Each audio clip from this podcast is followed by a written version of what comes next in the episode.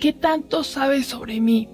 Bienvenidos a mi podcast. Mi nombre es Luisa y no te pierdas este nuevo episodio.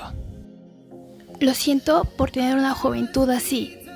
Los meses pasan, pero la pregunta que soy en mi cabeza es, ¿por qué debo dejar que las personas que no lo merecen acepten mi amor, mi tiempo y mi afecto? Bueno, a todos nos gusta creer que curaremos las grietas de las personas. Pero ese no es el caso. La gente está sufriendo y está tratando de sanar el corazón herido de alguien, que no es el mío para empezar a sufrir. Hace algunos meses era una persona frágil y estaba bajo el hechizo de alguien. Como persona te das cuenta de que no debemos ser destrozados para que alguien más vuelva a ser completado.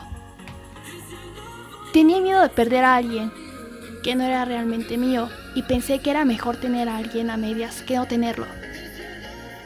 En estos meses que he estado en casa aprendí de muchas cosas y sobre todo con un corazón completamente cambiado. Aprendí muchas lecciones importantes, algunas hermosas, otras difíciles.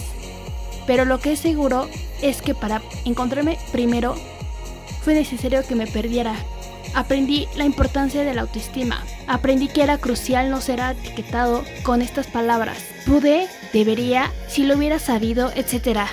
Aprendí que para amar a alguien, primero debes amarte a ti mismo. Sé que no soy la única que ha experimentado esto y que trato de explicármelo con mis propias palabras.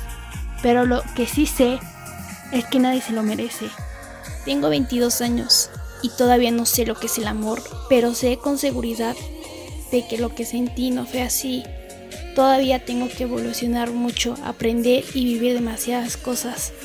Tengo la firme intención de ser acompañado de mi viaje por aquellos que lo merecen, ni más ni menos.